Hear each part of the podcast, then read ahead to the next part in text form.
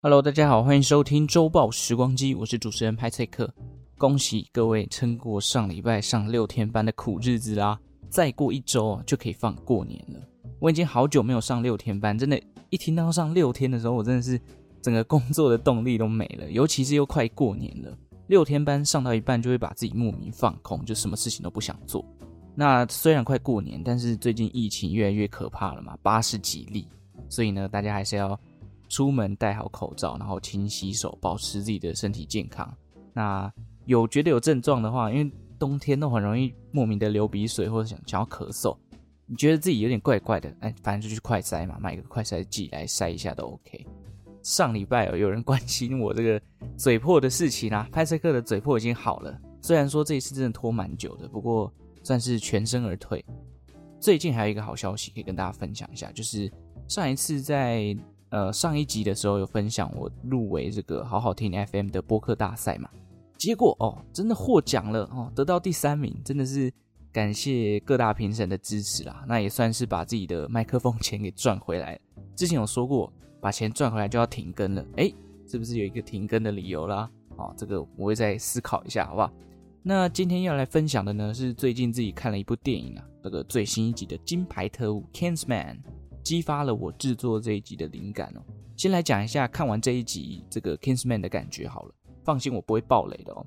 首先，男主角不讲不知道，不知道大家有没有发现，他就是佛地魔啊。哦，有了鼻子之后，那个气质哎就对了。电影整体的节奏呢，我个人觉得稍微慢了一些，但是过程当中一些很热血的桥段，譬如说特效的打戏，或者金牌特务绅士风格的打架啦画面啊，我觉得都很到位哦。难怪有人会说 Kingsman 是新系列的 James Bond。目前的 Kingsman 的宇宙呢，也在缓步的建立当中。比起上一集的金牌特务哦，我觉得这一集看完的余韵更好了，甚至我已经忘记第二集他还在演什么了。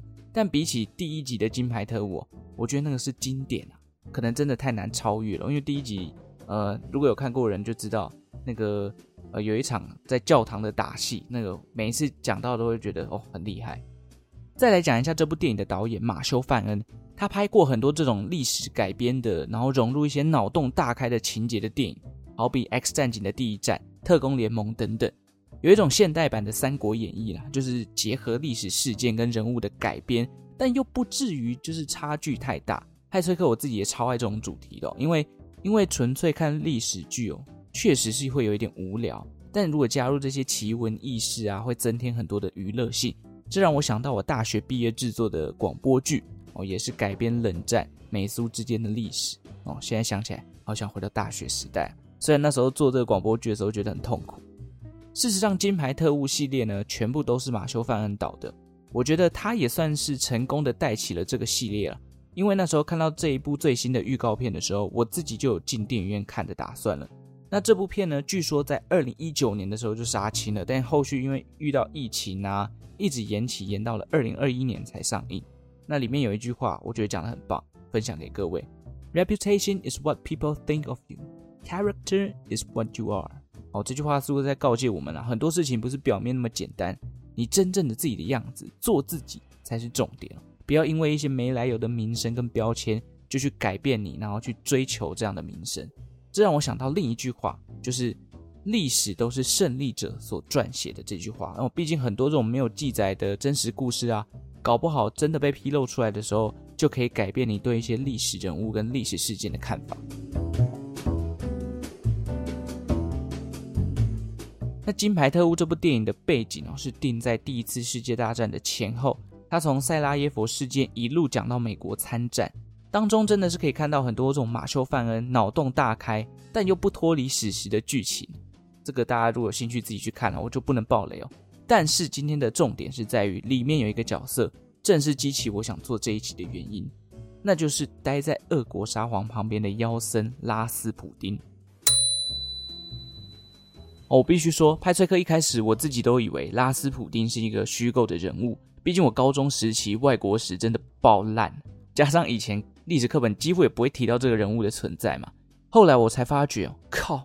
原本这个拉斯普丁在电影里面的这个角色，它里面的情节跟人物其实是真实存在的。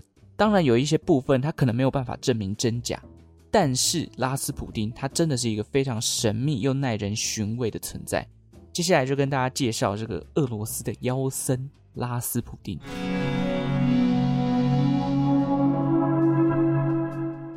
先说一下拉斯普丁巅峰时期在俄国的地位好了，基本上呢就是对俄国沙皇尼古拉二世，还有他的妻子以及当时的罗曼诺夫王朝有着极大的影响力。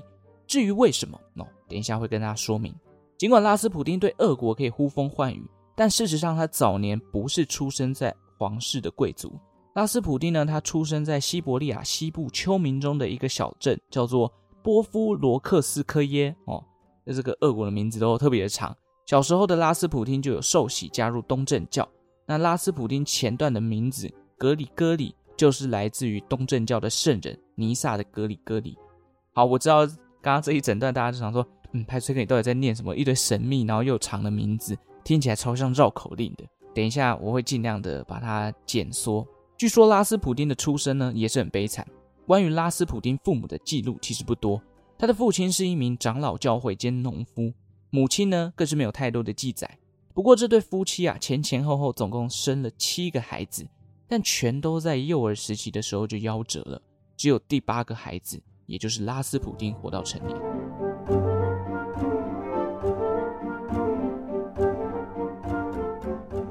据说孩童时期的拉斯普丁就有一些神秘的能量了，他非常的会安抚马匹。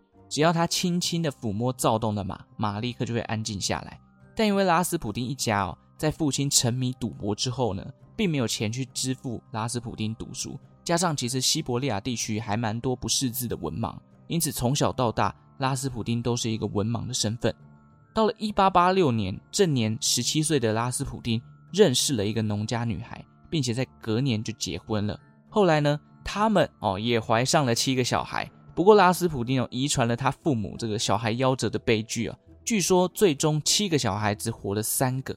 好，讲到这边呢，其实拉斯普丁好像看似平凡的人生，除了他很会生之外，在一八九七年的时候，拉斯普丁的人生发生了转折。这时候拉斯普丁离开了他的故乡，开始踏上了朝圣之旅。至于为什么他毅然决然抛家弃子，这个原因呢，众说纷纭。有人说他突然受到精神的感召。也有人说呢，他是因为在家乡恶名昭彰，混不下去，只好离家出走，避避风头。那拉斯普丁他是做过什么事情啊？做过什么坏事，让他可以恶名昭彰？据说他会偷他邻居的马匹，然后还会在家乡亵渎这个呃圣母玛利亚。所以很多的居民因为可能他是信奉东正教啊，信奉天主教啊，或者是相关的基督教等等，那亵渎神明这个行为就会让人家觉得很反感嘛。不过拉斯普丁他虽然离家出走。哦，在他第一次的朝圣之旅呢，也没有持续太久，就回到自己的故乡了。然而返乡后的拉斯普丁哦，就完完全全的变了一个人。他看起来超像一个苦行僧哦，披头散发啊，常年不洗澡啊。据说他留的这个超大片的胡子里面还会残留草僧的食物，还有传闻说他长达半年的时间没有更换内裤。我真觉得好猛。但是就算他的外表再怎么脏，他都认为自己是神圣的，或是纯洁的，是圣洁的。总之，转变成这样的拉斯普丁，一路上没有停过他的修行之旅。他沿路呢游走在俄罗斯的各个地区，也收取信徒。到了一九零零年初，他甚至回到家乡哦，父亲家的地下室建立了一座教堂。然后在这个教堂呢，他会举行由东正教分支出来的邪教仪式，在做什么哦？自虐的派对，还有性交、杂交等等。但这些在历史上却没有明确的记载。一方面可能是因为他闭关在地下室，也没有史学家可以去记录这些行为。第二个是我个人认为啊，因为他本身就很好色，加上很癫狂的这个形象嘛，都不洗澡，总有人觉得他就是一个邪教徒吧。但为什么会说他好色呢？因为哦，他会假借治疗心灵跟自己圣人的名号，跟前来朝圣的女信徒发生性关系，但前提是女信徒。都会愿意跟他发生关系，而且据说拉斯普丁有一个小小的性癖，就是他很喜欢舔贵妇的手指。但无论如何，拉斯普丁的魅力在当时神秘主义流行的社会之下，开始受到当地教会领袖的注意，就觉得哇，这个人怪里怪气的，然后又有这么多的信徒，很多的皇室成员也开始跟他学神秘学，还有招魂术跟催眠等等。因为那时候神秘主义流行，很多的贵族都会对招魂术。对神秘学有浓烈的兴趣。拉斯普丁就靠着上述这些领域哦，然后诡谲的外表，加上自己纯正的俄罗斯人血统，一步一步接近了罗曼诺夫王朝。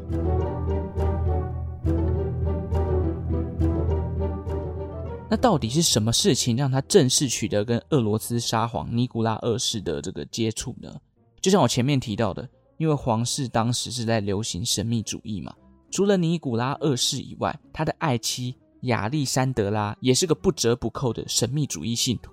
一九一二年夏天，皇太子阿列克谢他罹患了一个血友病，当时血友病算是非常严重的病症哦，甚至在一次打猎的过程当中呢。阿列克谢在打猎的过程不小心受伤，大量出血。那血友病的症状就是因为这个病患他没有办法顺利的凝血，所以就会开始一直大量的失血。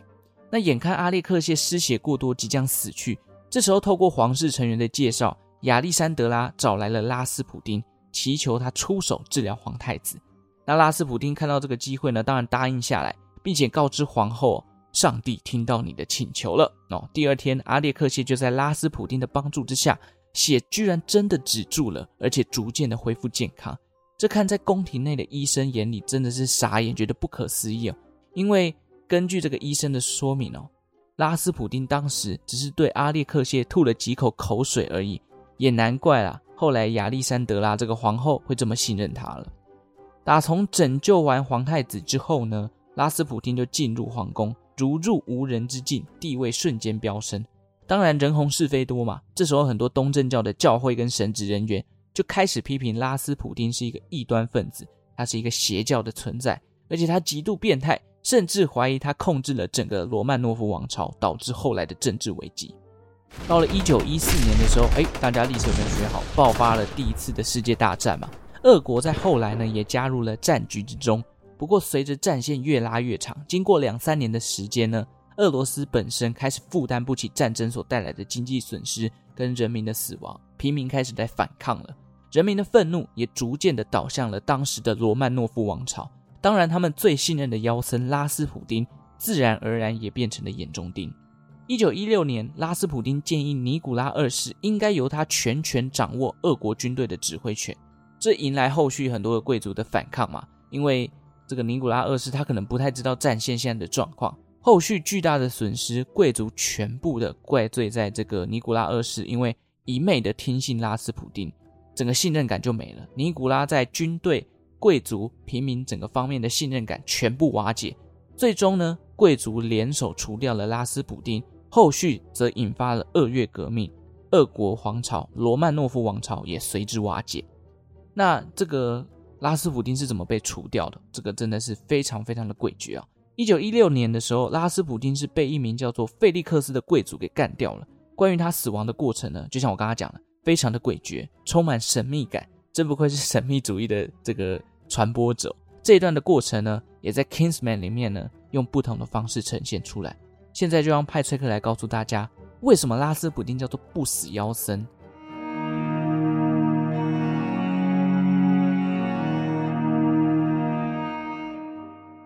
据说拉斯普丁先是被邀请到了费利克斯的贵族家里，贵族世家哦，不是牛排馆，是费利克斯他家。那享用晚宴的过程当中，哦，这个菲利克斯就安排了带有剧毒哦氰化物的蛋糕跟红酒。没想到拉斯普丁吃下蛋糕跟红酒之后，哎，跟没事一样哎。据说他那时候准备的毒物量是可以毒死好几头牛的，所以拉斯普丁吃完这些东西完全没事，这让现场的菲利克斯直接傻眼。于是他按捺不住想要干掉拉斯普丁的心情，就掏枪往那边开了一枪。那拉斯普丁中枪之后瞬间躺平。原本以为这样应该就可以干掉这个妖僧了，没想到拉斯普丁又突然跳起来掐住费利克斯的脖子，然后双眼怒瞪着这个费利克斯，告诉他：“我明天就要告诉俄国沙皇，然后让你上绞刑台。”然后疯狂的掐住他的脖子。随后呢，拉斯普丁想要逃离费利克斯的家。没想到后面菲利克斯又补了三枪，其中一枪甚至贯穿了妖僧的头部。那贯穿头部，当然应声就倒下了嘛。这时候众人又把拉斯普丁的尸体拖回宫中，没想到拉斯普丁又醒过来哦。情急之下，菲利克斯拿起酒瓶开始猛砸拉斯普丁的头部，直接把他头砸得稀巴烂，最后把这个尸体啊啊，想说不能再留在这边，等下他又醒来怎么办？于是众人就把他丢入了冰河之中，这才终于干掉了这个妖僧。我个人听完这个过程，我觉得太浮夸了，感觉加油添醋的成分居多了。不过拉斯普丁传奇的一生哦，至今还是很多的电影跟剧本爱用这个参考原型。到底拉斯普丁关键的死因是什么？后来科学家去研究了，其实死因就是关键的头部那一枪贯穿头部爆头，还有谁会不死嘛？那随着拉斯普丁死去之后呢，罗曼诺夫王朝也在隔年就瓦解了。那那些信徒呢？据说有人去舀了这个。抛弃拉斯普丁尸体的河水来喝，因为他们认为这可以延长寿命。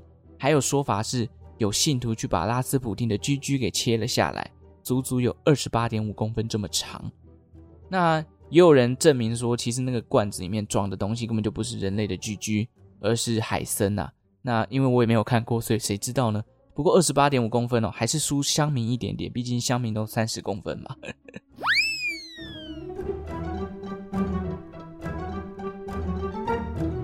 好了，派崔克算是介绍完拉斯普丁这个人，还有他神秘的死法。当然，很多对于拉斯普丁的传闻都是无法解释的哦，甚至大部分在历史上的评价对于这个人的评价都不太好。